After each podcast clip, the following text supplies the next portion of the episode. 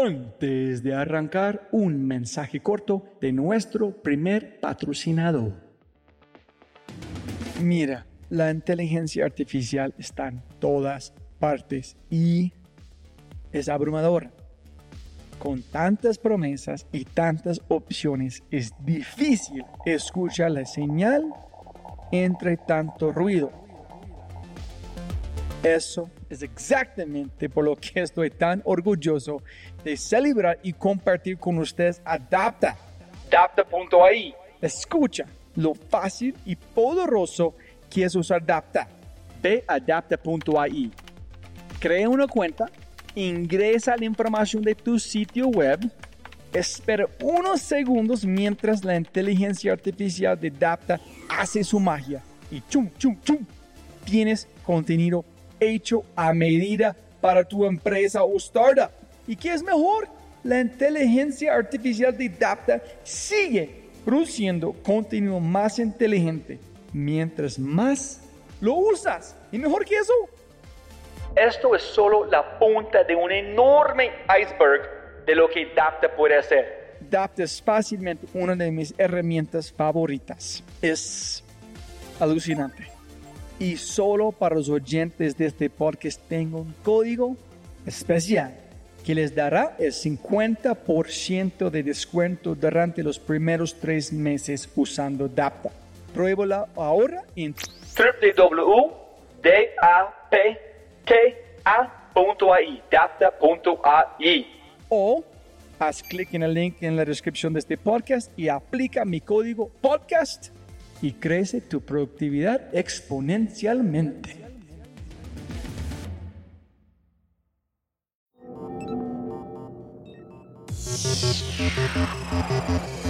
Y no se trata solo del negocio, se trata de generar afinidad con la compañía.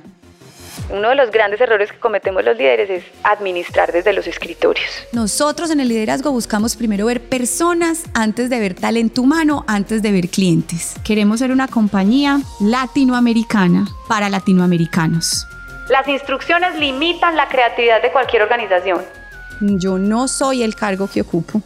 Yo soy yo y en cualquier momento me puedo bajar del cargo que ocupo y seguiré siendo yo.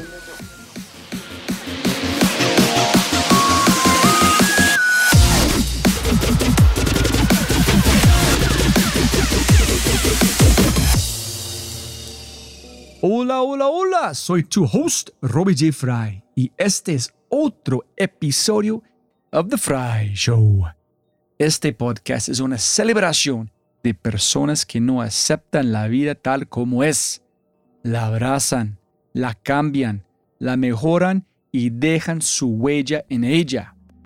Y la persona a la que estamos celebrando hoy es Juana Francisca Llano presidenta de Suramericana. Su historia como empresaria comienza en su familia, en la compañía de zapatos de sus padres, donde se formó de manera personal y profesional. Y hace 18 años inició su camino laboral como analista de negocios empresariales en Seguros Sura Colombia. Y hoy lidera a Suramericana, el cooperativo de Seguros Sura en sus nueve filiales, rol que asumió en pura pandemia global en abril de 2020. En esta conversación hablamos sobre lo que se necesita para implementar la cultura a escala.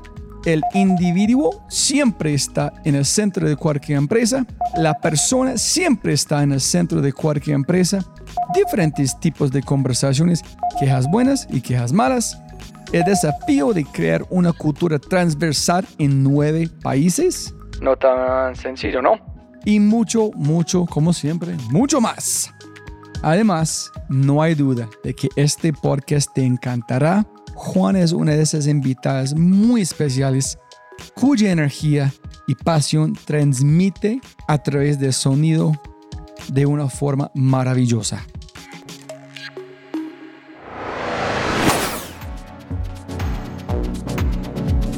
No olvides visitar thefryshow.com para los links al newsletter y más. Y por favor, por favor, por favor, si amas el podcast, comparte el episodio en tus redes sociales. Deja una reseña en Spotify o tu player favorito y cuenta al mundo que The Fry Show es número uno. Y si no es así, castígueme con tus comentarios para mejorar. Con ese dicho, te presento episodio 212. No podemos entregar lo que no tenemos con la presidenta de Suramericana, la brillante y cariñosa Juana Francisca Llano.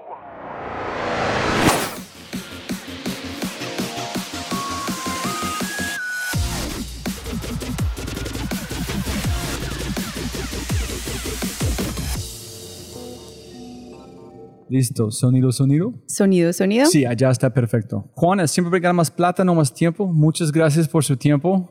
No, muchas gracias a ti por invitarme. Qué rico. Juana, ¿qué es Suramericana? Grupo Sura, Sura, ¿en qué exactamente hace Suramericana? Para la gente pueden imaginar como el tamaño de negocio que tú estás liderando. Bien, mira, Suramericana es una subholding de la cual depende todo el negocio de seguros. ¿Qué significa eso? Suramericana es la dueña de las nueve compañías aseguradoras que tenemos en Latinoamérica, en donde están en Colombia, Chile, Argentina, Uruguay, Brasil, Panamá, El Salvador, República Dominicana y México.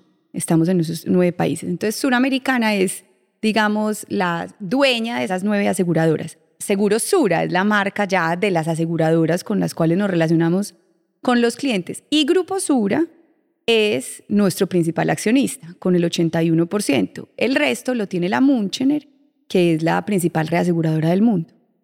¿Y los seguros son de casa, de carro, de salud, de todos? Sí, somos multiproducto, multiregión, multicanal. Entonces tú en Sura encuentras el seguro de vida, el seguro de salud, el seguro de automóviles, el seguro para el hogar, el seguro para la empresa, el seguro para tu conectividad. Todo tipo de seguros tenemos como compañía y para todos los segmentos atendemos también el segmento corporativo, las pyme y las personas.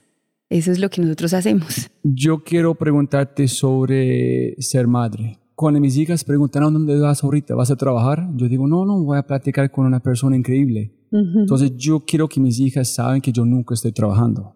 En que para mí que hago es como armando legos, es como jugando en la calle. No quiero parar, no quiero ir adentro de comer, es porque estoy disfrutando que hago.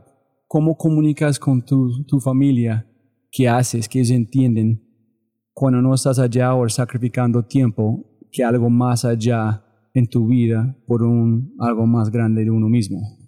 Pues mira, Roby, primero yo he tenido la fortuna quiero decirlo así, de contar con un compañero de vida muy especial, ¿cierto? Y ese compañero de vida, que claramente es mi esposo, y no fue como planeado así, no fue como que lo conversamos y dijimos, bueno, entonces tú te encargas de esto, tú te encargas de lo otro, sino que claramente como pareja entendimos que el desarrollo de nuestra vida dependía de ambos y de nuestros hijos también.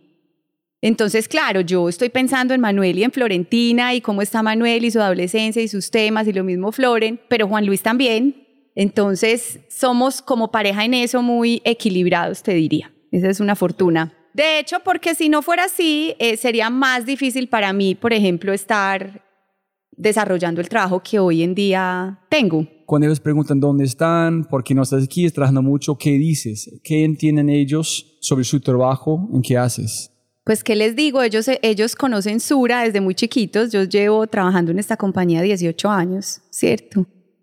Mi hijo tiene 13 y mi hija 11. Entonces, Sura ha sido una parte cotidiana para ellos, que su mamá se vaya a trabajar todos los días. Para ellos ha sido absolutamente normal. ¿Qué ven ellos? Ven a una mamá que le gusta levantarse para ir a trabajar, ¿cierto? Que goza con su trabajo mucho, que la apasiona que busca nuevas formas de hacer las cosas. Entonces, cuando tú oyes a Manuel hablando del trabajo de la mamá, puedes percibir a un hijo orgulloso de que su mamá trabaje. A diferencia tuya, sí, yo sí hablo de trabajo, Robbie, pero es un trabajo que, que me ha apasionado desde siempre, ¿cierto? Desde que arranqué en Sura. Esta es una compañía que te atrapa por la manera en que hace las cosas y la industria de seguros que no ha sido muy atractiva en general, o sea, tú no dices quiero trabajar en una compañía de seguros cuando estás en la universidad, termina siendo una industria que te atrapa porque es una industria transversal a muchas otras, entonces te lleva a conversar de movilidad, te lleva a conversar de salud, te lleva a conversar de competitividad, te lleva a conversar de muchas otras cosas a través de la industria aseguradora. Yo creo que mis hijos perciben eso y ellos ven esa mamá que goza y que disfruta. Claro, obviamente hay conversaciones, mami, tienes que viajar. Sí, claro, hija, tengo que viajar, pero en ocho días nos vemos, vamos a estar juntas y lo vamos a disfrutar. Y no ha sido muy problemático, en realidad. Súper. No solamente curioso cómo otros padres manejan la parte de viajar y la responsabilidad. ¿En de verdad tú crees que trabajas? Yo trabajé en Apple, entre comillas, cinco años, pero para mí no fue trabajando. Fue levantarme y trabajar con la gente más inteligente que conocí en mi vida, con mis amigos. Fue cinco años sin una pesadilla, sin un problema. Bueno, desde esa perspectiva no trabajo. lo comparto plenamente, sí, o sea, es venir a, a, desarrollar lo que tenemos que desarrollar en esta compañía, siempre es un gozo. No, te, no estoy diciendo que no hayamos tenido o no tenga yo en algunos momentos pues dificultades y temas que, que angustien, sí, claro, siempre van a estar en tu vida profesional, pero siempre con ganas de ir a la oficina, siempre con ganas de encontrarse a esos compañeros, siempre con ganas de viajar, no obstante que pesar los hijos o la familia. Entonces, desde esa perspectiva y como tú lo defines, si no, yo tampoco trabajo, yo me gozo mucho lo que hago. Ok, súper. ¿Y tú dijiste 16 o 18 años? 18 años. ¿Y nunca has pensado en ir a otro lugar, otra empresa, siempre con tu corazón aquí o naturalmente con, con el flujo estás aquí? Nunca he pensado en, en irme a otra empresa. He tenido un, un desarrollo profesional tan espectacular aquí adentro. Roby, no. Nunca dije, ve, me quisiera salir de Sura y buscar otras oportunidades. No. No lo he sentido así hasta hoy. Wow, increíble. Sí, sí, no, sí. No hablo con muchas personas que han sentido tan especial con una empresa para mantenerte o mantenerse como tanto tiempo en una empresa. No, no es natural, pero es que, ¿por qué sucede eso, cierto? Yo me he hecho la reflexión, ¿qué es lo que sucede para que Juana en este caso se quiera quedar y no haya considerado otras cosas? Y es que es una organización que me ha permitido ser yo, ser muy genuina. ¿En serio? ¿En serio? Mira, yo entré a esta compañía como analista de líneas financieras, es decir, analista, si tú miras aquí en la jerarquía es auxiliar analista y de ahí para adelante. Entonces yo entré a la compañía como analista y entré a aprender de unas líneas de seguros que se llaman directores y administradores súper apasionantes. Yo estudié derecho, pero entré al negocio. Entonces, súper apasionantes entender la responsabilidad de los presidentes, de las juntas directivas y cómo nosotros acompañábamos pues a estos grupos. Entonces entré como analista con una jefe linda, Lina Acevedo, que me enseñó, obviamente estaba entrando un mundo nuevo, entonces me enseñó muchas cosas. Luego Lina decide retirarse. Luego de analista, estando todavía Lina como jefe mía, me nombran ejecutiva de negocios patrimoniales, se llamaba en ese momento, hoy en día es director o coordinador de negocios patrimoniales. Entonces ya tenía más responsabilidad con las pólizas de responsabilidad civil o los temas de responsabilidad civil, de directores administradores, de pólizas globales bancarias. ¿Cuántos años tenía en este momento? Ah, yo entré a Sura de 24 años, tendría 26 o 27. ¿En la primera empresa? Sí. ¿No trabajaste en otra empresa antes? No, en la de mi papá y mi mamá un año. Ah, ok, de diseño. Sí, de calzado, okay. ah, sí. Ok, listo, listo. Ahí trabajé un año antes de entrar a Sura. Esa es un, todo un mundo y toda una experiencia. Todavía lo hago, estoy ahí al lado aprendiendo de ellos. Entonces, y de ahí mi jefe decide retirarse y a mí me dan la oportunidad de manejar ya todas las líneas patrimoniales de la compañía. Me vas a preguntar a qué edad y no me acuerdo. Y luego estuve ahí en la gerencia de negocios patrimoniales por algunos años y mi jefe en su momento, que se llamaba Tomás Izaza, a quien le pude decir todo lo que pensaba y cómo lo pensaba, siempre, a Jesús Tomás, siempre se lo pude decir y él siempre lo recibió. Yo pude ser yo, yo a Tomás le podía decir, Tomás, no estoy de acuerdo con esto, no estoy de acuerdo con lo otro me gusta, no me gusta, ¿por qué no hacemos esto? ¿Por qué no hacemos aquello? O sea, nunca me sentí limitada para decir lo que yo pensaba en la organización. Yo quiero hacer un double tap allá porque para mí, trabajando en muchas empresas aquí en Colombia, ese es un problema grave, que la gente no se siente cómodo. Si no se sienten cómodo, allá es una barrera, una conversación que yo sé que tú eres un fan también. Uh -huh. Si no podemos conversar, tener una conversación complicada, nada va a evolucionar. Así Entonces, es ¿Cuál fue su estilo de liderazgo, amistad o compartimiento que te permitió hablar cuando quieres, como quieres, sin pensar en un como rechazo o algo van a pasar? Mira, yo creo que el estilo de liderazgo de Tomás estaba muy permeado por los principios de esta compañía, que son respeto, transparencia, equidad y responsabilidad. Él los encarnaba súper bien. Entonces, él es un ser respetuoso por naturaleza. Entonces, habilita la escucha y te hacía sentir en confianza. No fue de amistad. No es porque somos amigos me lo puedes decir. No es por eso. No es porque somos amigos me lo puedes decir. Es porque naturalmente él estaba dispuesto a escuchar y filosóficamente la compañía lo acompañaba. Porque yo soy consciente que las compañías podemos decir muchas cosas y los jefes hacer otras, o los líderes. Totalmente consciente de eso. En este caso, la compañía siempre ha habilitado eso y lo ha buscado. Y Tomás específicamente lo habilitaba por su forma de ser. Y yo quisiera decir algo ahí, Robbie, que es importante, o siento yo, que ha sido importante para mí.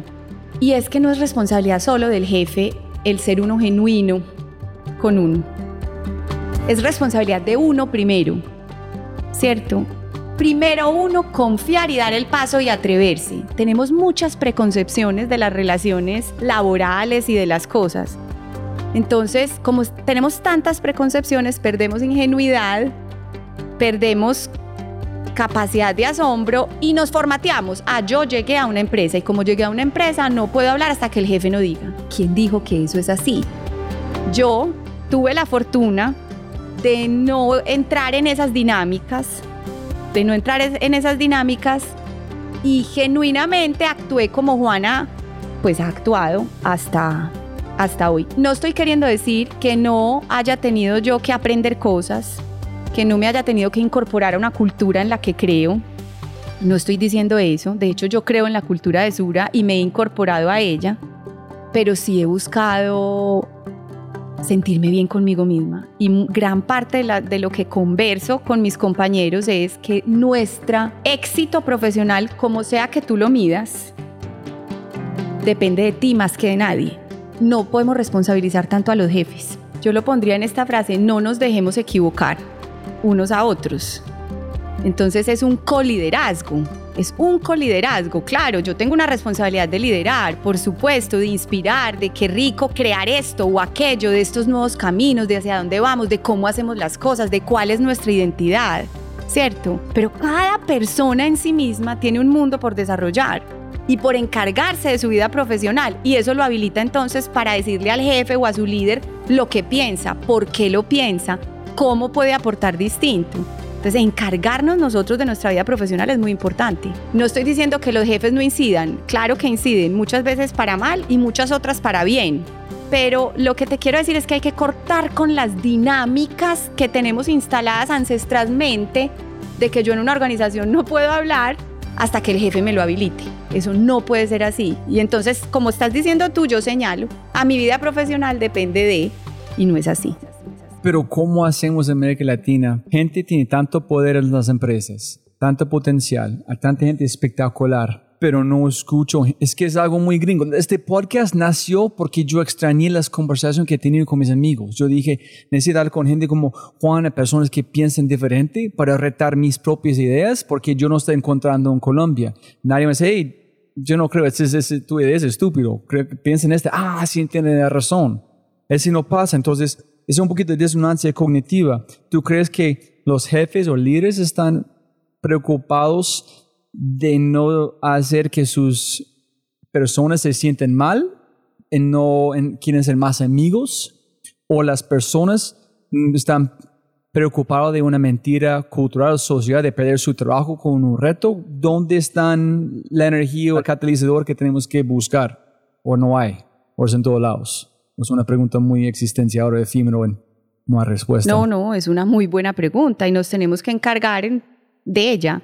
Yo considero, Robbie, que primero tenemos que poner la responsabilidad en nosotros mismos, en nosotros mismos, antes de sacarla. Y sí creo que nosotros mismos, o sea, claro, estamos determinados por muchas cosas como seres humanos, por la cultura de nuestros países, por la historia de nuestros países y de la humanidad por la forma en que vemos las cosas. por la forma, estamos muy determinados, entonces nos generamos sesgos, nos generamos sesgos que nos determinan a la hora en que vamos a actuar. Entonces puede ser eso lo que nos pase en Latinoamérica. Yo no lo veo tanto como un fenómeno latinoamericano, no lo veo tanto. Conozco empresas por fuera de Latinoamérica con culturas bastante jerárquicas, por ejemplo, bastante jerárquicas, que la, jerarquía per se no es mala. La jerarquía es el uso de la jerarquía el que es un problemático, porque la jerarquía existe para asumir responsabilidades. ¿Cierto? Yo asumo las responsabilidades que tengo en este cargo, pero cuando uso la jerarquía para impregnar ciertos ambientes en las compañías o en donde estoy, ahí es donde empieza el problema. Y no lo veo tan latinoamericano. Roby, tú sí lo ves muy latinoamericano. Yo lo veo en las empresas que conozco por fuera, veo que también existe. Posiblemente tiene toda razón, porque cuando hablo con mis amigos, cuando ellos dicen, hey, si quieres entender el mundo de finanzas o de seguros, miren hasta India o África allá, porque allá es mucho más similar a nosotros. Miren los Estados Unidos es completamente diferente, no es la. Entonces, no sé si tú has visto en los Estados Unidos o es más en otros países. Yo he visto Europa, Estados Unidos, por supuesto Latinoamérica. Creo que también tiene que ver con el sector, ¿sabes? Hay otros sectores que donde la conversación, la creatividad, el lenguaje son como sus materias primas iniciales, entonces tal vez ahí se rompen más dinámicas dentro de las compañías, pero donde yo lo veo en el sector financiero, con énfasis, por supuesto, pero lo veo más parecido. El hecho es que más allá de si es Latinoamérica o no, yo creo que como seres humanos nos tenemos que encargar de que eso no suceda. Y el señor se llama Tomás. Mi primer jefe, sí. Donde arrancamos esta conversación. Sí. ¿Tú crees, sin Tomás, vos no eres en este momento aquí, que tú vas a ser como sentir tu potencial en otro lugar porque no sentiste fulfilled en base a otro lugar. En él fue un puente que tú estás, estamos aquí sentados platicando. Sin duda, sin duda lo fue. Además, porque sabes qué pienso, Robbie, que pues yo tuve la fortuna de ser como yo era, pero tuve la fortuna de tener un jefe que lo habilitó. Sin duda las dos cosas. Responsabilidad de Juana, responsabilidad de él, de permitir que tú puedes ser Juana al mismo tiempo. Exactamente, sí, tuve la fortuna. Entonces eso, claro, potencia, sin duda que sí. Si hubiera sido distinto, tal vez la historia pudiera ser distinta. No, igual pasó con unos jefes que yo tenía en Apple, misma cosa.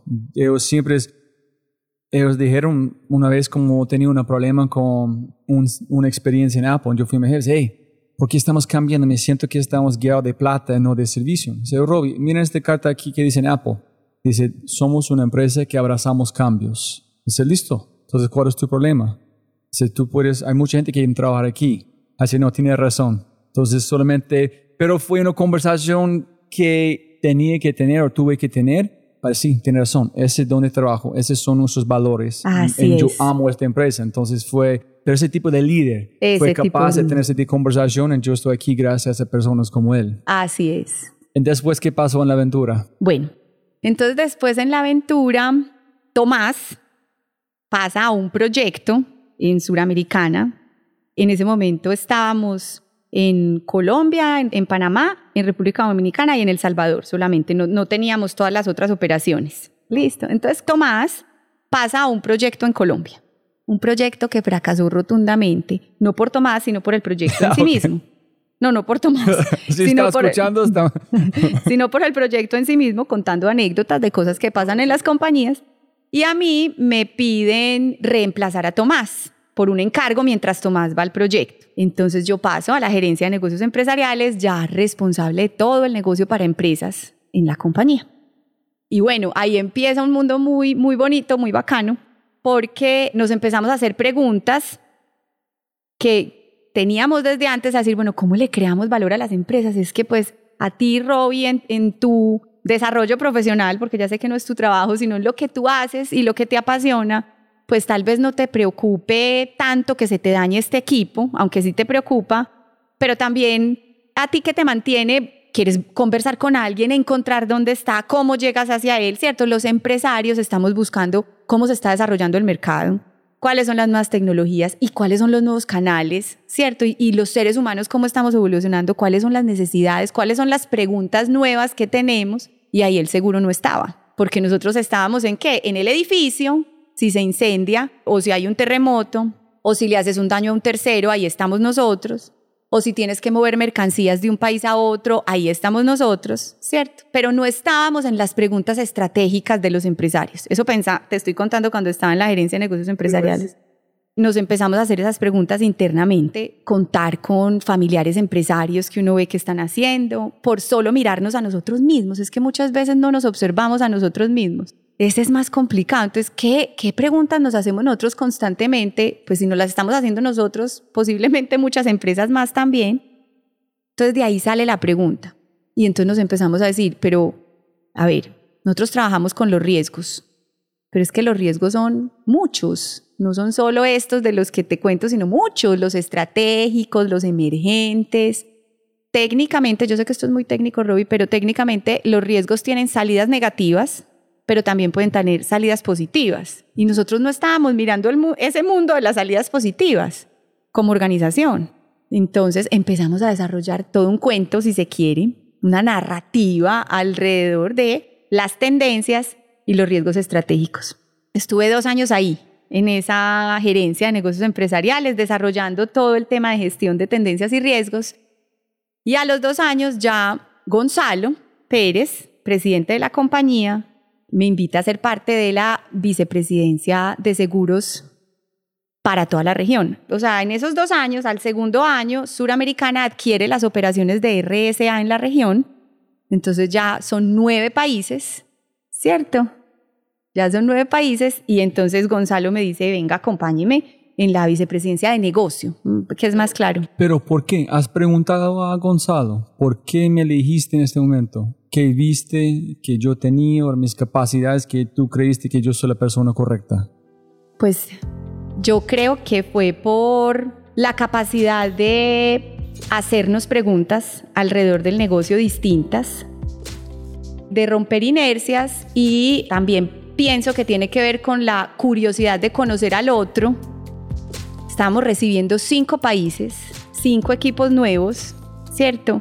Chile, Uruguay, Brasil, Argentina y México. Unas 1.200 personas en total entran con estas nuevas cinco compañías. Y no se trata solo del negocio. Se trata de generar afinidad con la compañía. Siempre nuestra visión o mi visión, voy a hablar en lo personal, cuando te vas a aproximar a alguien es importante tener clara tu identidad. ¿Qué eres tú? Entonces nosotros en Suramericana, ¿qué somos? Estos principios que te conté. ¿Cómo nos gusta hacer el negocio?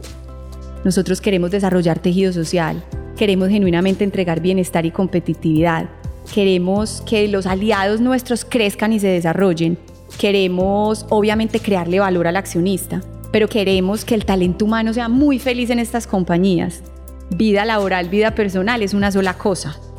De acuerdo, eso es lo mismo. Entonces, si queremos ser muy productivos y todo hablar en términos empresariales, necesitamos estar bien. Cuando entras a la compañía, entra la persona. Entonces tú no le dices, Juana, te recojo a la salida. Aquí va a entrar el talento humano. Tu persona te quedas afuera. A la salida nos encontramos. Eso no, no es así. Entra la persona con todo lo que la persona trae. Entonces, volviendo a la de la cultura, es muy importante saber quién eres, pero dejarte sorprender y recibir del otro. Entonces, cuando llegan estas cinco compañías, la visión era esa, dejarte sorprender del otro y recibir al otro, pero también entregándole lo que tú eres, no empezando de cero.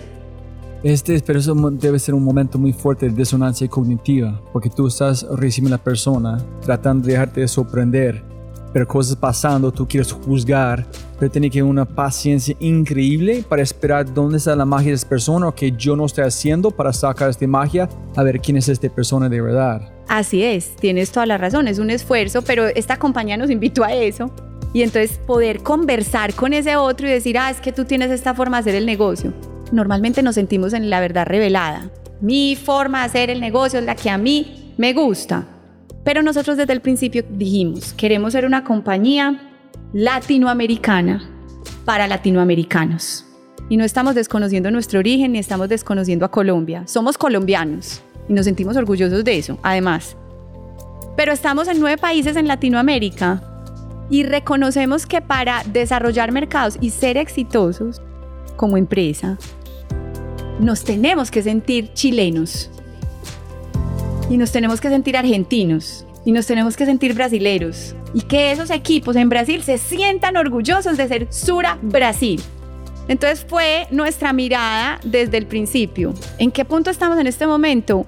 Trasegando y caminando a que eso sí suceda, porque es que transformar una cultura de lo que me han enseñado a mí mis compañeros de talento humano y de entorno es que pues son siete años o más, ¿cierto? Nunca para.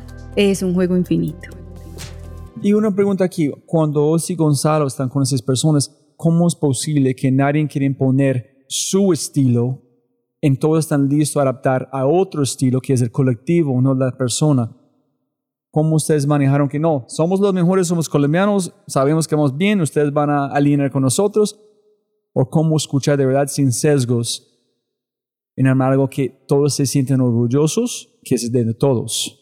Eso fue resultado de una conversación que tuvimos. Debo aclarar que no, no ha sido perfecto. Nosotros hemos intentado imponer cosas también, porque es de la naturaleza, pues, humana.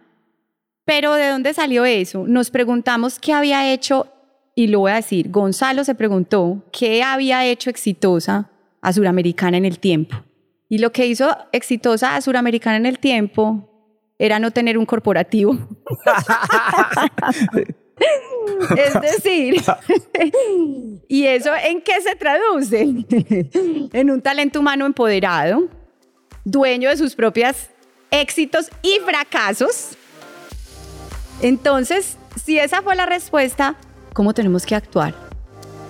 Entonces, tenemos que lograr tener un talento humano que participe, un talento humano empoderado, un talento humano que se haga cargo y se responsabilice, no un talento humano al que se le dan instrucciones. Las instrucciones limitan la creatividad de cualquier organización, siempre. Tú tienes que tener direcciones, nortes, principios que te ayuden a tomar decisiones. La instrucción en sí misma te limita la capacidad de creatividad. Ahora, no estoy diciendo que no existan las instrucciones, hay momentos en que tienen que existir. Es que el mundo es más complejo, no es tan lineal. Entonces mira que el mundo, aquí la palabra complejidad no es de complicado, sino de múltiples variables que tiene la vida. ¿Cuándo usas las instrucciones? No es que no las necesites, las necesitarás. Pero si quieres un talento humano empoderado y que se haga responsable de sus decisiones, pues es mejor acompañarlo en la dirección, en la visión, en los principios y que nos permitan nosotros crear nuestros territorios y nuestros caminos. Así lo vivimos y así, así es que hemos ido desarrollando la estrategia de la compañía y yo hoy puedo decir, creo que con tranquilidad, que somos un equipo de 17 personas en la región que construimos la estrategia de esta compañía conjuntamente. Entonces, dos años en este proyecto, Gonzalo, creo que es parte de ese equipo, absorbiendo cinco países al mismo tiempo. Sí. Entonces, mira, se crea el corporativo por primera vez. Entonces ya no es la responsabilidad de los cinco países nuevos, sino que yo, Juana, ya tenía la responsabilidad de esos cinco países nuevos más Colombia, República Dominicana, El Salvador y Panamá. Entonces terminan siendo nueve países. Pequeño reto, ¿no? Pequeño reto. Una anécdota. Hicimos encuentro de presidentes, el primer encuentro de presidentes, y yo, Roby, a mí se me iba a salir el corazón del susto que yo tenía. Pues responsable del negocio, semejantes señores tan tesos todos, tan profesionales, tan todos. Yo estaba obviamente en un nuevo cargo, es que todo hay que reconocerlo en una curva de aprendizaje de un nuevo cargo regional, de un negocio, viendo toda la región, yo hablaba y la voz me temblaba, que no es natural en mí, que la voz me tiemble. Me temblaba del susto, pues como de la ansiedad de buscar realmente cómo crearle valor al equipo. En ese momento, entonces empieza ese camino de construir una vicepresidencia de negocio regional, primero preguntándonos, pues listo, y nosotros, lo que te digo, ¿cómo le vamos a crear valor a los presidentes y a sus equipos? Que son todas compañías muy hechas y derechas, ¿cierto? Entonces yo ahí, ¿qué papel jugaba? Y el equipo y el corporativo. Entonces decíamos, pues nuestra responsabilidad es la construcción del largo, del mediano y largo plazo de la compañía. Las filiales van a estar en el corto plazo y mediano y nosotros en el mediano y el largo y hacemos un muy buen equipo. ¿Hacia dónde va el negocio? ¿Qué es lo que debemos desarrollar? ¿Cuál es la mirada que debemos tener? ¿Cómo? ¿Cuáles van a ser los nuevos canales, los nuevos accesos, las nuevas soluciones? Y nos, nos dedicamos todo ese tiempo hasta el 2020 del 16 al 20 en, el en ese desarrollo conceptual de la estrategia de una compañía que pasa o que quiere pasar de ser aseguradora a ser seguros, tendencias y riesgos. Ah, todo este pasó en estos cuatro años. Exactamente. Ah, ok, este fue la mirada de todos, tratando coser todas las visiones y los valores de todo en una empresa, en un colectivo. En un colectivo y una empresa que amplía sus márgenes. Somos aseguradores, seguimos siendo, queremos ser muy buenos aseguradores, pero nos queremos mover a la industria de la gestión de tendencias y riesgos, que ahí es donde miramos los riesgos en sentido positivo, las oportunidades y cómo somos capaces de desarrollar mucha anticipación a través de la lectura de las tendencias.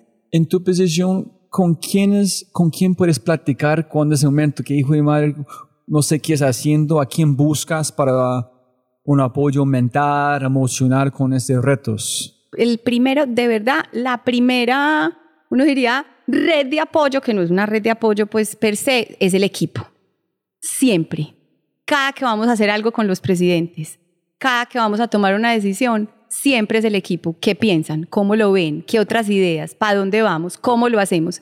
Siempre. ¿En comparten como eh, incertidumbres? Cuando estás insegura también, ustedes se sienten cómodos me siento un poquito abrumada con este que estamos haciendo, no sé dónde arrancamos. Sin duda. ¿En serio? Sin duda. Ahora, obviamente, Robbie, ¿quiénes están ahí? Juan Luis, sin duda, mi papá y mi mamá, muy importantes para mí, y mi hermano. Ese es un círculo, digamos, externo a la compañía que son súper importantes. Pero yo creo que tú le puedes preguntar a todos mis compañeros, incluidos los presidentes, cuando yo les he dicho, estoy insegura. Wow. Sí. Ese es genial.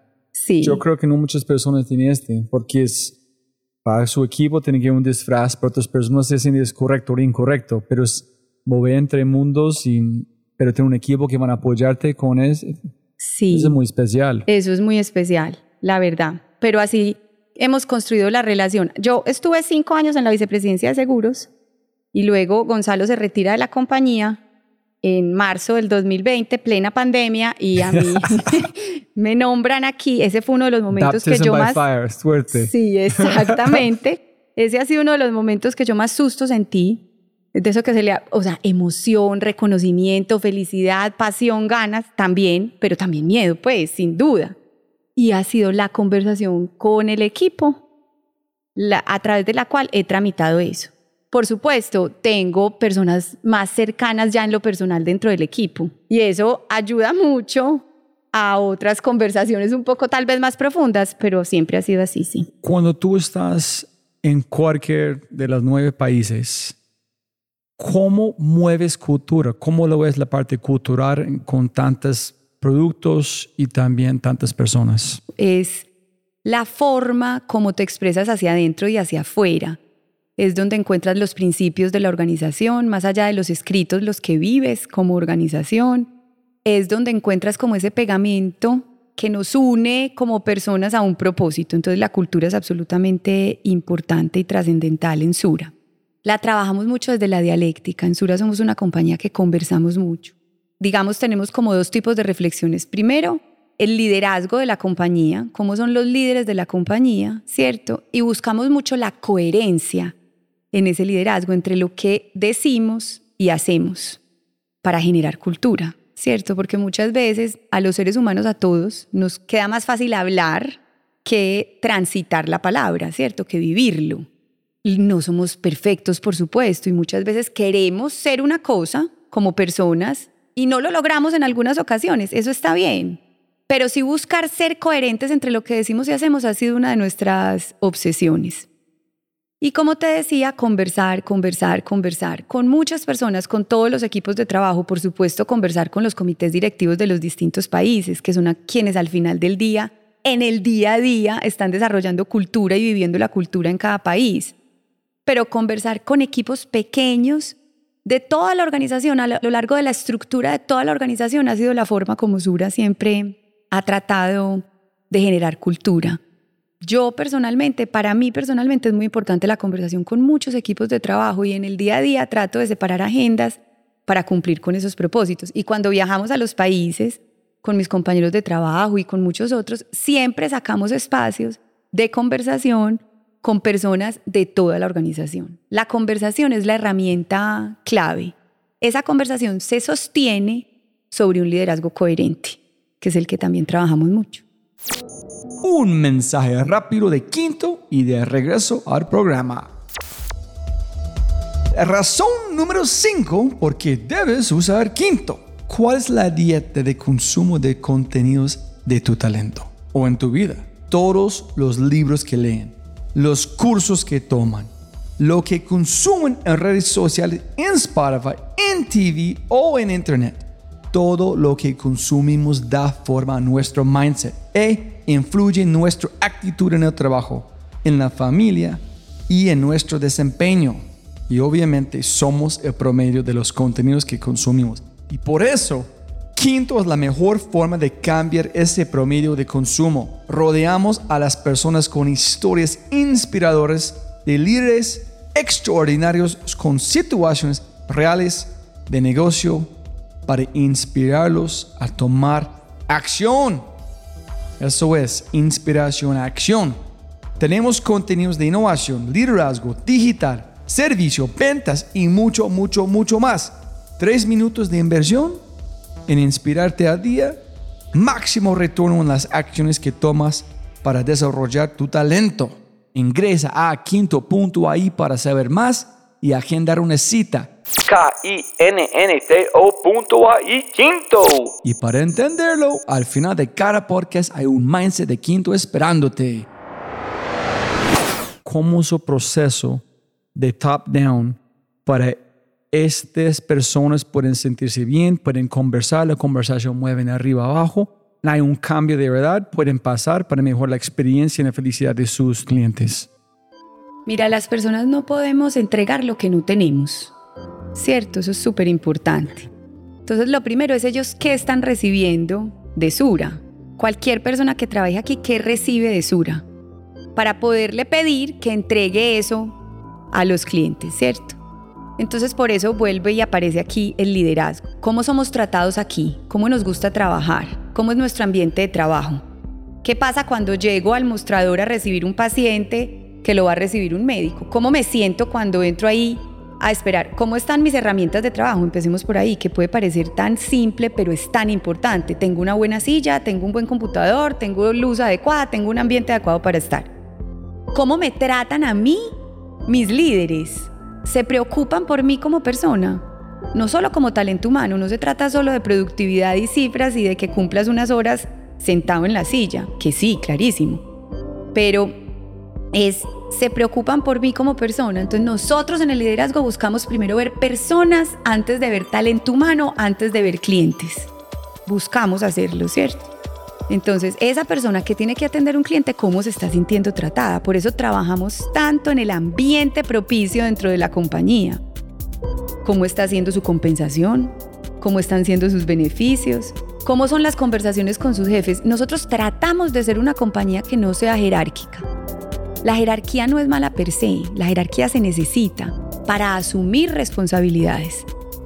El problema con la jerarquía es el uso de la jerarquía cuando la usas como poder sobre el otro, ¿cierto? Pero cuando se usa como es mi responsabilidad, para eso se necesitan las jerarquías. Entonces nosotros buscamos desjerarquizar la compañía de tal forma que esa persona que tiene que cambiar un hábito para atender mejor a un cliente, pueda tener una conversación tranquila, horizontal si se quiere, con sus jefes, para decirle cómo se siente, para saber cómo está, incluso para incidir en el proceso. Nadie es capaz de diseñar mejor un proceso que el que lo vive y lo ejecuta todos los días.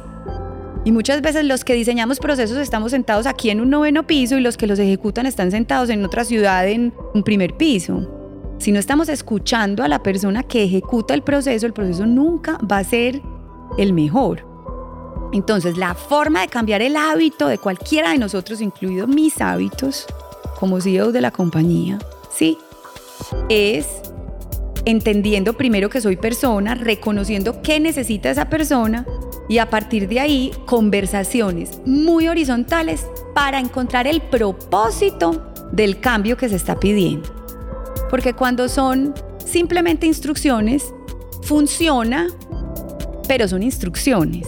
Es distinto cuando las personas encontramos el por qué y el para qué de la necesidad de cambiar mi actitud.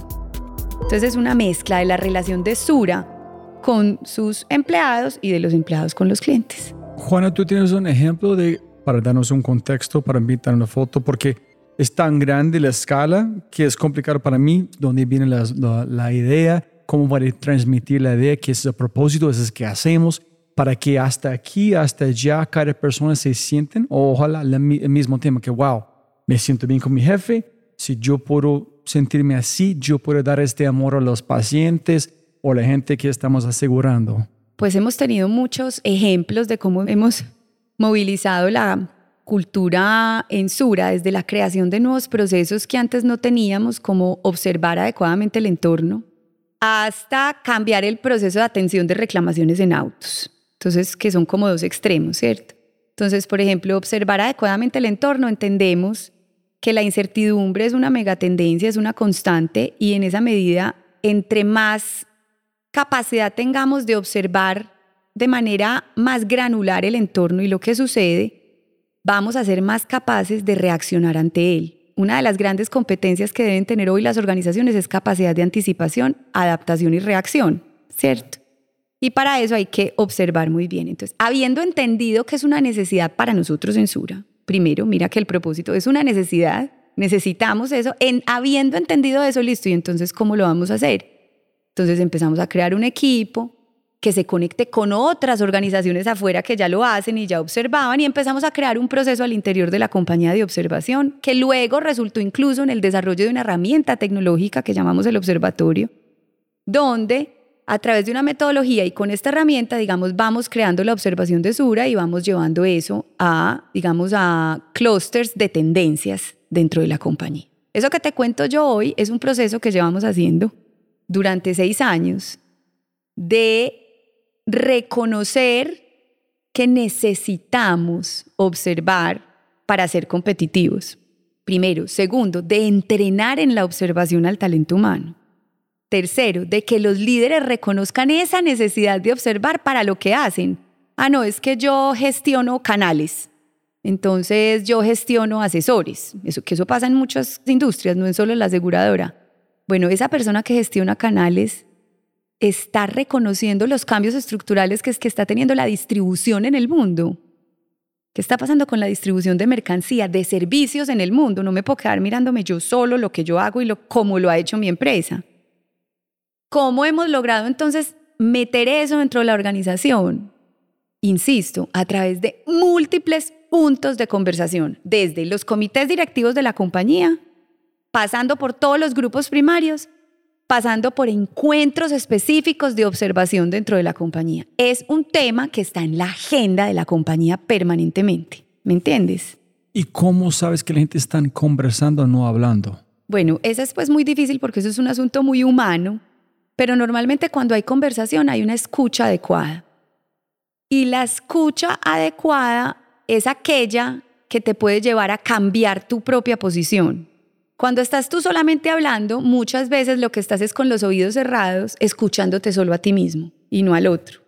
¿Cómo evidencias que estamos conversando cuando ves cambios de hábitos y de comportamiento? Eso siempre es paulatino. El riesgo de talento humano en las organizaciones, que es el principal riesgo estratégico hoy en día de todas las organizaciones, por encima incluso del cibernético y de los financieros, es el riesgo de talento humano es paulatino, es difícil de observar muchas veces, no nos damos cuenta. Porque es humano, porque estamos trabajando con seres humanos. Por eso en, Sura hablamos del desarrollo humano del talento. No solo del desarrollo del talento humano, sino del desarrollo humano del talento, porque somos personas. Yo finalmente entendí que, wow, si no hay conversación, esta empresa no puede existir. La única forma es la conversación para avanzar ideas que todos estamos platicando y aprendiendo al mismo tiempo. Pero si paramos un canal, bailas. Bailas, totalmente de acuerdo. Más que las empresas no pueden existir porque hasta podrán existir, no podremos evolucionar de la mejor forma si no hay realmente conversación y nos escuchamos todo lo que las personas tienen por aportar en la compañía. Y claro, hay equipos que tienen bloqueos, líderes que no conversan, clarísimo. Yo lo he conversado mucho en Sura con mis compañeros y hemos dicho, seguramente por allá una persona me escucha y dirá, "Hmm, yo no vivo eso en esta compañía. Mi jefe no conversa conmigo o mi jefe no me deja hablar. Mira, hay varias cosas. Primero tenemos unas inercias culturales, no solo de compañía, sino de sociedad, muy fuertes, muy fuertes. No queremos quedar mal, por eso muchas veces no hablamos, por eso muchas veces no preguntamos. Y tenemos otra inercia con la que, de la que nos tenemos que hacer cargo, eso ha ido cambiando mucho, ha ido evolucionando mucho, pero hay que hacerse consciente para seguirla moviendo y es al adulto no se le contradice. Pensemos hace algunos años chiquitos, donde eso nos pasaba. Entonces eso ha generado muchas dinámicas conversacionales en las compañías. Yo a mi jefe no le digo, no soy capaz de hablarle, ¿cierto? Me da susto y es absolutamente normal. Entonces primero reconocer que eso pasa dentro de las compañías para hacernos cargo, porque si creemos que todo es perfecto y que sí, que aquí no somos una compañía jerárquica, pues estaríamos diciendo mentiras. Queremos ser una compañía desjerarquizada, que ya lo seamos. No, ¿cierto? Estamos en ese camino. Ahora, Sura, su cultura, su filosofía no se equivoca. Nos equivocamos nosotros como personas que ejecutamos esa filosofía. Y eso es importante diferenciarlo porque cuando tú estás dentro de Sura y tienes un líder que no está cumpliendo a tus ojos, con la filosofía y la cultura de Sura, no escucha, no, no te permite una conversación franca y abierta, en fin, siempre reconocer que quien se está equivocando es la persona, no la filosofía de Sura. Entonces tú puedes acudir a otras personas dentro de Sura, ¿cierto? Para que les ayuden a ambos a transitar los problemas, porque muchas veces los problemas tienen dos dimensiones y dos visiones, o tres o cuatro, dependiendo a quienes involucres pues en el asunto. Entonces invitamos mucho y nos invitamos mucho a si por aquí no me escuchó, entonces ¿quién me puede escuchar? Porque Sura te va a escuchar. Mira, tú y yo estamos platicando, pero yo tengo que escuchar y estar conectado contigo. No es algo sencillo. Y yo creo que la gente no quiere gastar su energía de conversar suficientemente tiempo de verdad conocer a una persona para ayudarles, porque requiere mucho esfuerzo conocer a otro ser humano para apoyarle. La gente cree que es sencillo, la gente va a decirme qué necesitan, yo pues, no, tienes que escuchar qué no han dicho, cómo está moviendo, en tomar su tiempo conocer a través de horas y horas de este ser humano. Entonces, ¿tú crees que es más el lado de tomar el tiempo de conocer a alguien más, sorprenderte con ellos, o es más de miedo de no conversar? Tienes razón que conocer al otro implica tiempo, implica disposición. Sí, implica disposición. Incluso más que esfuerzo. Disposición, ¿sabes por qué? Porque nosotros pasamos muchas horas trabajando, muchas horas con los compañeros, muchas horas de, de relacionamiento. Entonces, tú tienes razón, si yo no estoy dispuesto a conocer, simplemente me cerré, no estoy dispuesto. Si tengo disposición, que tal vez ahí puede haber parte de esfuerzo, pero si tengo disposición, soy capaz, tú lo decías ahora, de escuchar lo que no se ha dicho, de leer mejor los silencios o las ausencias o los gestos de la persona, ¿cierto? Que uno va entendiendo aquí, le chocó, tan. Pero sabes que hay, hay un tema que, mm, un asunto que tal vez es muy básico, pero que tal vez por eso muchas veces lo pasamos de largo, y es con base en qué principios tú te relacionas con el otro.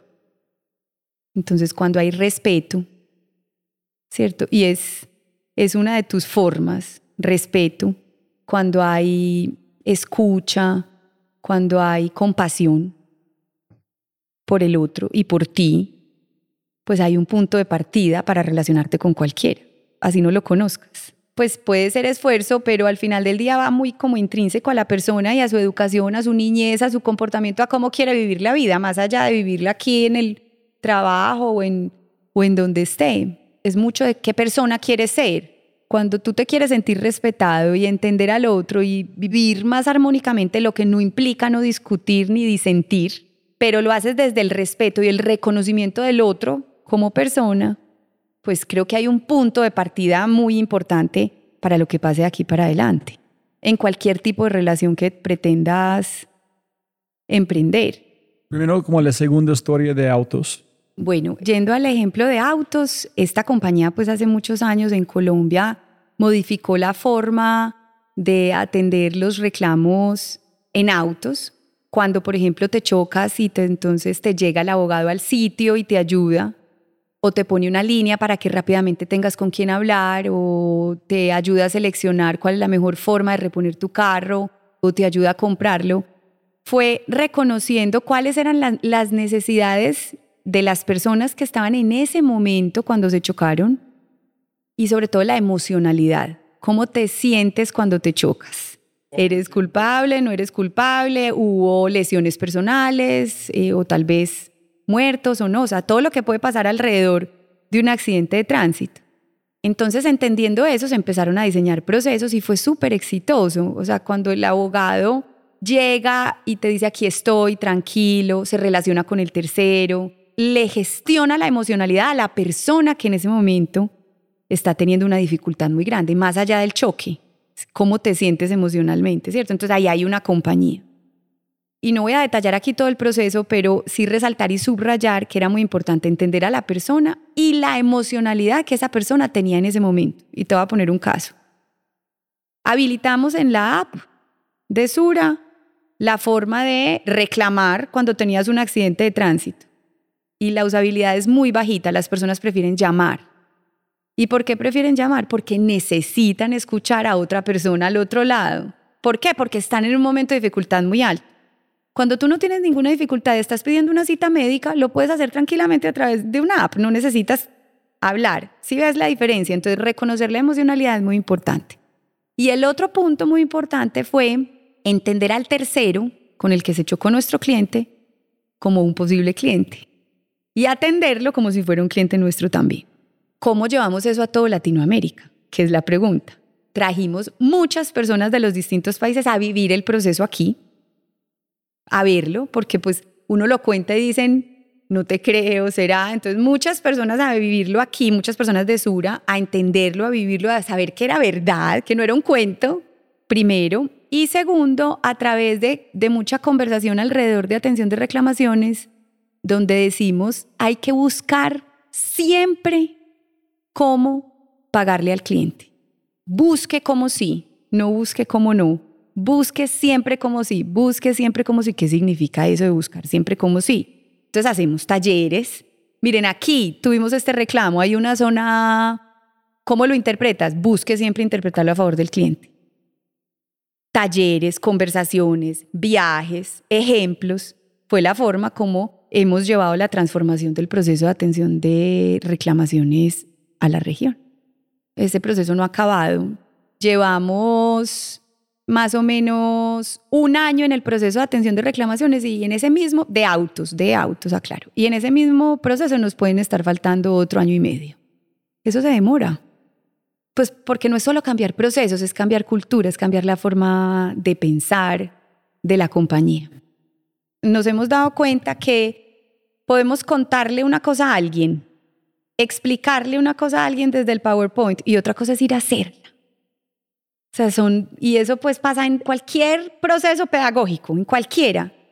Entonces, es una combinación de decir, no, esto no nos está funcionando, sí, es mejor que las personas vengan, es mejor que las personas lo vivan, que las personas interactúen. Ya hemos tenido varias cosas que, hemos, que nos han sucedido así, hemos tenido ya más experiencia para saber que las compañías al final del día se desarrollan caminando las compañías en la calle. Los líderes no nos podemos sentar en la oficina y quedarnos ahí, hay que caminar las compañías, hay que ir a los puestos de trabajo de las personas, no solo llamar a las personas a mi escritorio. Hay que caminar los corredores, irse a tomar un café por fuera, no solo pedir que te llegue el café. Visitar las sucursales, visitar las ciudades, visitar clientes, siempre conversar con el cliente, sentir qué está pasando con la red, uno de los grandes errores que cometemos los líderes es administrar desde los escritorios. Y el otro es hablando de felicidad del cliente, en felicidad de, sus, de su equipo, con cada persona en quien trabajo, cómo puede generar valor para ellos, que cuando ellos van a la casa se sienten mejor gracias a algo que yo hice para ellos. Cómo puede servir mi equipo, felicidad de mi equipo y en felicidad afuera, porque a veces estamos tan enfocados en el cliente que el cliente, como tú dijiste antes, más importante nosotros mismos. So, ¿Cómo estás, estás pensando vos personalmente y también dentro de la empresa? Pues es totalmente determinante, totalmente determinante, porque es, el, ahorita lo conversábamos, tú no entregas lo que no tienes o lo que no recibes, ¿cierto? Entonces, muchas veces, si tú no lo tienes adentro, ¿cómo se lo entregas a otro? Entonces, si trabajar en Sura es un martirio, digamos, pero Sura te exige que tienes que tratar súper bien los clientes, pues hay una incoherencia. Por eso es que trabajar en, en, un liderazgo coherente es tan importante. Para que las personas digamos, sí, sí, es que yo naturalmente, no por una instrucción, genuinamente quiero crearle valor al cliente. Y siempre lo pensamos así, creación de valor para nosotros es un eje súper importante. No es posible crearle valor a los accionistas sin crearle valor a las personas. Y en las personas hablamos de clientes, de talento humano, de proveedores, de reguladores, pero entendiendo, entendiendo mucho las personas. Nosotros hemos, llevamos varios años trabajando en entender a las personas, de, antes que al cliente o antes que el talento humano. Luego entender el talento humano y luego entender el cliente, ¿cierto? Pero cuando yo llego a Sura no dejo a Juana sentada en el carro y entra el talento humano acá y cuando salgo vuelvo y recojo a Juana. No debería pasar. Si eso pasa, estamos teniendo un problema. Entonces es absolutamente trascendental que lo que nosotros le queremos entregar a los clientes se lo podamos entregar a nuestro talento humano, los podamos reconocer, así como segmentamos los clientes, entendemos que hay nichos distintos, que hay personas distintas, que usan otros canales, que prefieren otras cosas. Lo mismo pasa con el talento humano, personas distintas, con preferencias distintas, que tal vez para mí el beneficio de tener vacaciones extralegales sea muy bueno, pero para otro compañero le sea completamente indiferente. O es posible que para mí, no sé, beneficios de estudio sea muy importante y para otros compañeros sea totalmente indiferente. ¿Cierto? Entonces, ah, no, es que tenemos todos los mismos beneficios para todos. Así estamos. Estas compañías deben empezar y las compañías en general nos debemos empezar a replantear eso. Porque tenemos adentro personas distintas que valoran cosas distintas. Ah, sí, y eso versus la eficiencia y la estandarización. Sí, claro, ese es el dilema. Claro, tenemos que ser eficientes, por supuesto. Entonces tenemos que ser más inteligentes para reconocer personas y talento humano distinto, singular, con beneficios que cada uno valore y además ser eficiente. Sí, un área grande están, algo está bajando en calidad, eficiencia, etc. Entonces que las que es, no, no podemos hacer este bla, bla, bla, o es que, hey, necesitamos esta herramienta porque no podemos ejecutar. Si estás pidiendo algo para mejorar, ok, ellos están bien. Tenemos que mejorar algo para ellos, para ellos pueden seguir. Pero están quejas. Hay que conectarlo con la capacidad de observación que hablábamos ahorita del entorno, lo mismo hacia adentro. De acuerdo. ¿Qué es lo que estamos ¿Cuáles son las señales? Eso. Entonces, ¿son quejas o es falta de recursos o es falta de empoderamiento?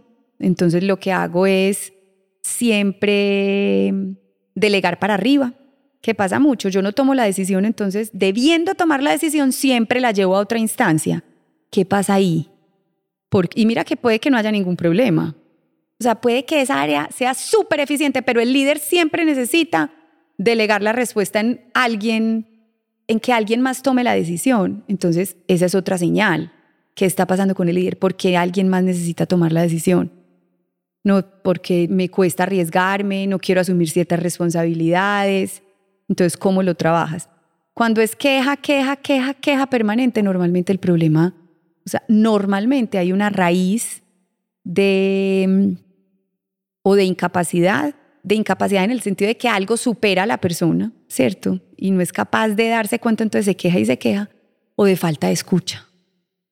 Porque muchas veces como seres humanos nos queda más fácil señalar la responsabilidad en el otro que hacer un proceso de reflexión para saber si la responsabilidad la tengo yo, antes de delegársela a otro como responsabilidad, ¿me entiendes?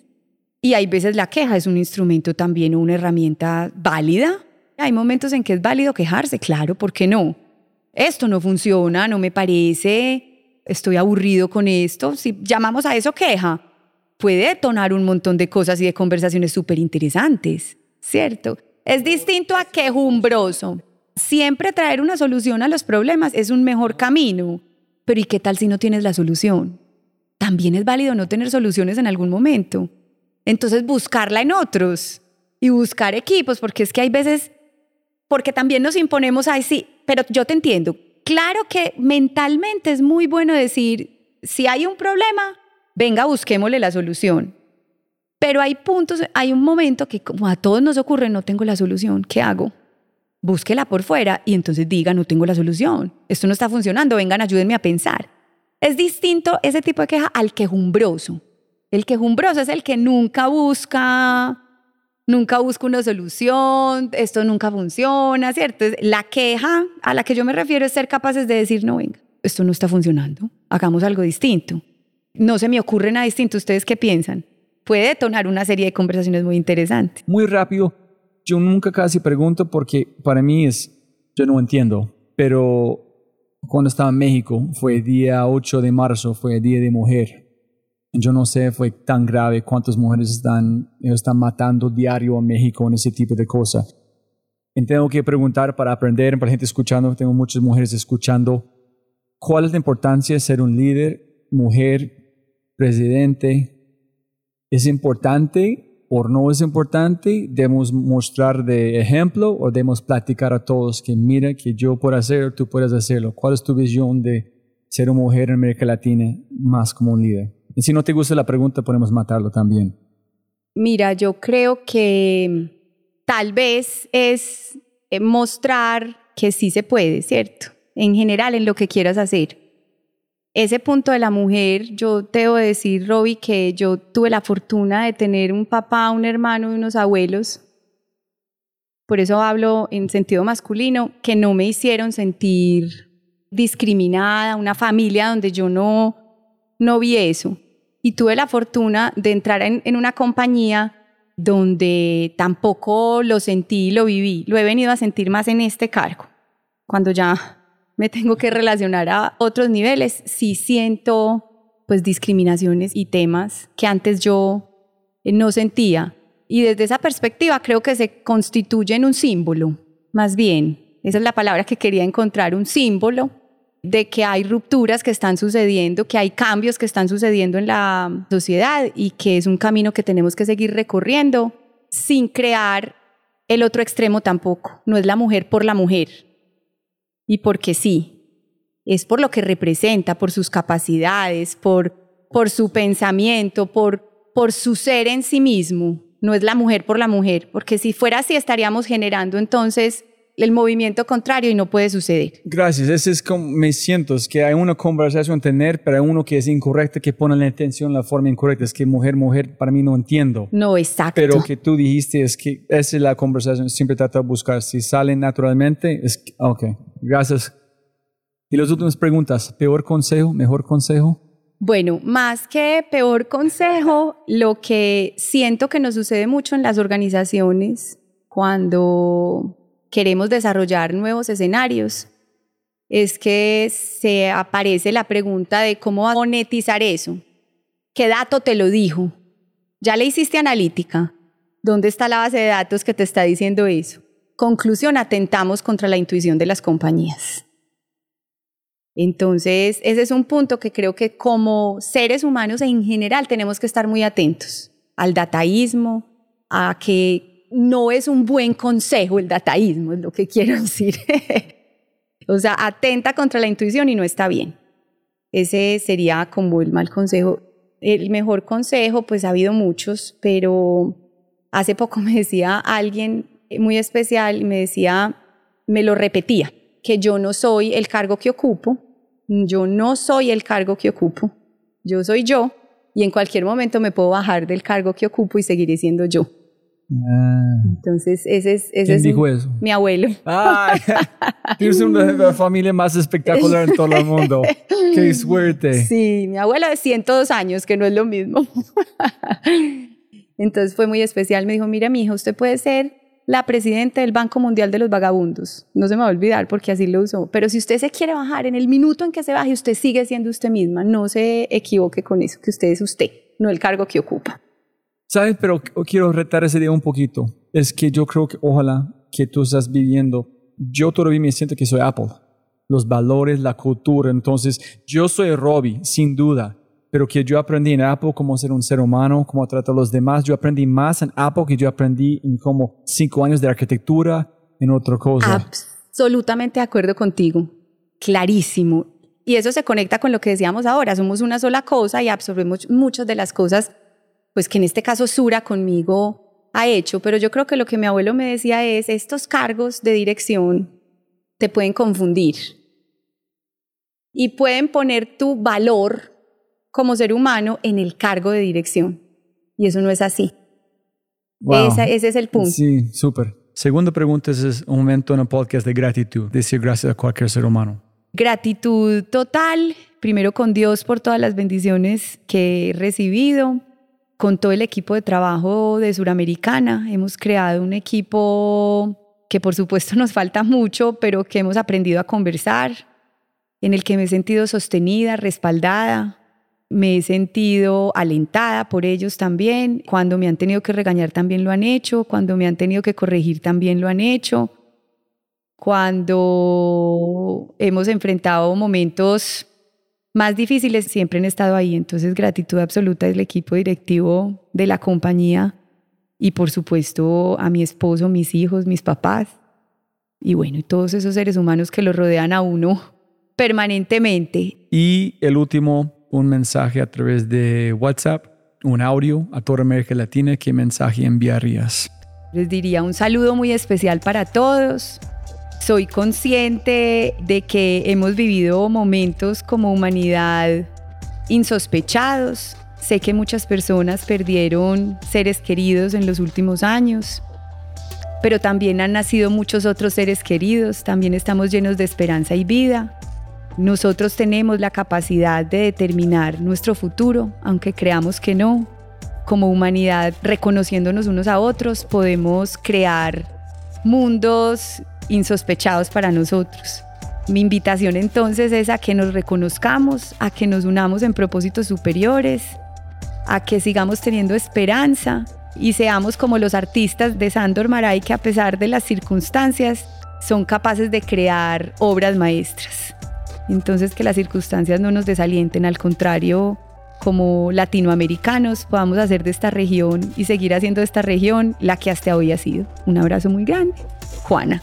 Me encanta, me encanta. Entonces, obviamente tengo miles más de preguntas, pero gracias. Eres una invitada increíble. Ojalá que tú haces mucho más entrevistas porque yo creo que gente en su posición, la gente que están trabajando en una empresa, necesitan escuchar y entender, porque yo creo que cada persona que escucha en Suro van a escucharte, van a sentirse muy feliz que, wow, ok, ese es con quien está trabajando.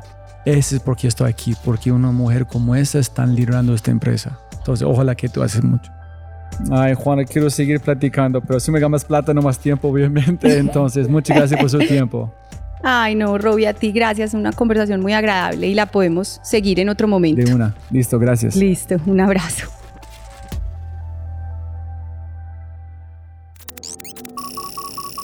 Como siempre, siempre puedes ganar más plata, pero no más tiempo. Muchas gracias por escuchar. De verdad, muchas gracias. Espero que hayas aprendido algo, te hayas inspirado y te sientas con ganas de hacer algo imposible.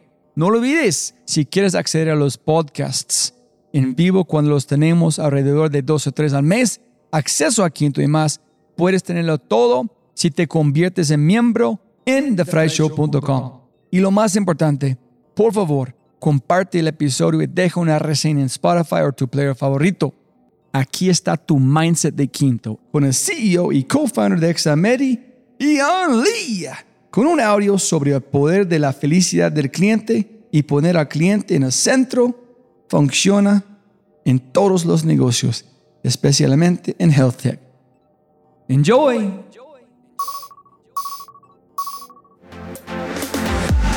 En ese entonces no busqué benchmarks, competencias, nada. Yo dije, mi papá tiene este problema, obviamente que hay más personas que lo tienen. Y también yo creo que pasa algo interesante para como los founders de healthcare, que es que vemos muy de cerca los comentarios de nuestros pacientes. Entonces, a lo largo de toda la historia de Examedi, yo he podido hablar con pacientes, ver que realmente le estamos solucionando un problema importante en su vida. Y yo creo que eso te mantiene motivado todo, todo el rato. Así que si bien no teníamos el respaldo de números, era a esta persona le solucionamos esto. Le encanta el servicio. Hoy en día Examedi tiene un NPS de 92, que para healthcare es aún mejor, para cualquier cosa. Y uno todos los días yo me pongo a revisar los reviews, lo que escriben las personas, y tenemos casos muy inspiradores de, no sé, una hija que le agendó al papá, que tiene 90 años, y tiene, creo que el caso fue Alzheimer's. Y entonces, en ese caso, me dijo, antes llevar a mi papá al laboratorio era una actividad familiar, de que todos tenían que cargarlo al laboratorio, pero de hecho con Examedi llegó la enfermera y el papá no se despertó y le hicieron el examen en la cama, acostado. Entonces uno lee tantas historias de como use cases inspiradoras que al final es como, acá claramente hay algo que aporta valor a la sociedad, sigamos haciéndolo. De hecho, para mi papá era como tiempo, pero después me puse a ver y hoy en día, por ejemplo, Examedia es más barato que la competencia. Y también me empezaron a decir como, gracias a ustedes no me tuve que montar en un bus. Gracias a ustedes no tuve que manejar, no tuve que pagar el estacionamiento, por ejemplo.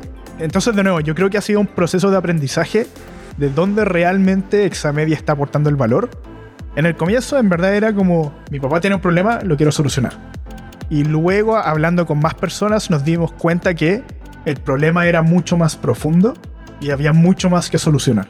Nosotros usamos Slack y tenemos un canal que se llama Excel Love, creo que es, donde todos los días mandamos comentarios que vemos en redes sociales, como el feedback de los usuarios, y cada vez más nos llegaban como estas historias de no tuve que manejar, me salvaron mucho tiempo, mi papá se atendió y fue la mejor experiencia que ha tenido, no voy a volver a un laboratorio nunca en mi vida porque lo voy a hacer todo en Examedi. Entonces todos los días empezamos a ver eso, incluso desde los días tempranos de Examedi. Creo que la salud en particular es un tema muy sensible para la persona. Entonces cuando le das una experiencia buena, realmente está muy muy agradecida. Y desde el comienzo de a poco fuimos viendo como ese feedback positivo. Nuestro enfoque siempre, hasta el día de hoy, ha sido hagamos que el producto, que no es solo lo tecnológico, sino la atención del paciente, sea perfecto. O sea, dicho eso, no siempre sale bien. A veces nos atrasamos y todo, pero el enfoque y la intención es siempre que la experiencia sea muy buena, desde lo digital hasta lo offline, porque de nuevo, si es que no lo hacemos bien con un paciente, vamos a perder probablemente a la familia, a la amiga de la abuela del paciente y todo el grupo social, pero si lo hacemos bien nos va a empezar a recomendar a su propia abuela, a sus propios papás y a su grupo cercano. Así que siempre tenemos muy en mente como la importancia que tiene la experiencia del paciente, en particular cuando nadie se hace un examen porque quiere o porque está feliz y se quiere hacer un examen. Entonces el paciente ya está angustiado. Así que si es que no sale realmente bien, es como echarle benzina al fuego y que siga resultando mal y que la experiencia sea aún peor. Así que nosotros siempre estamos muy enfocados en que resulte muy bien la experiencia del paciente. Si disfrutaste este audio, mira lo que las empresas están haciendo para inspirar, medir y crecer los aspectos más importantes de su cultura. Mindsets extraordinarios de personas extraordinarias en las manos y oídos de miles. Solo toma un minuto para cambiar tu vida. Quinto.ai www.kinnto.ai Quinto. Siempre puedes ganar más plata, pero no más tiempo. Chau, chau, chau, chau.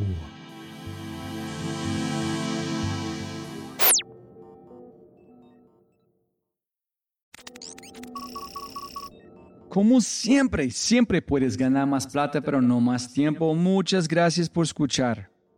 Antes de terminar, unas cosas importantes para preguntar y mencionar. Número uno, deja una calificación Spotify. Ya, ya, déjala. Literalmente toma segundos y como yo mencioné, el impacto es enorme. Además, estarás garantizado de sentirte increíble el resto del día. También estamos produciendo todo el contenido en YouTube. El canal es espectacular. Tengo mi newsletter Conejo Blanco, las notas del podcast y los enlaces, las transcripciones. Nuestro otro podcast, Matamos Preguntas, escúchalo. Y más se puede encontrar En thefryshow.com. y si quieres enviarme un mensaje o patrocinar el podcast, puedes enviarme un mensaje usando cualquiera de mis redes sociales con mi nombre a Robbie J. Fry. Gracias, abrazo grande y sigue escuchando.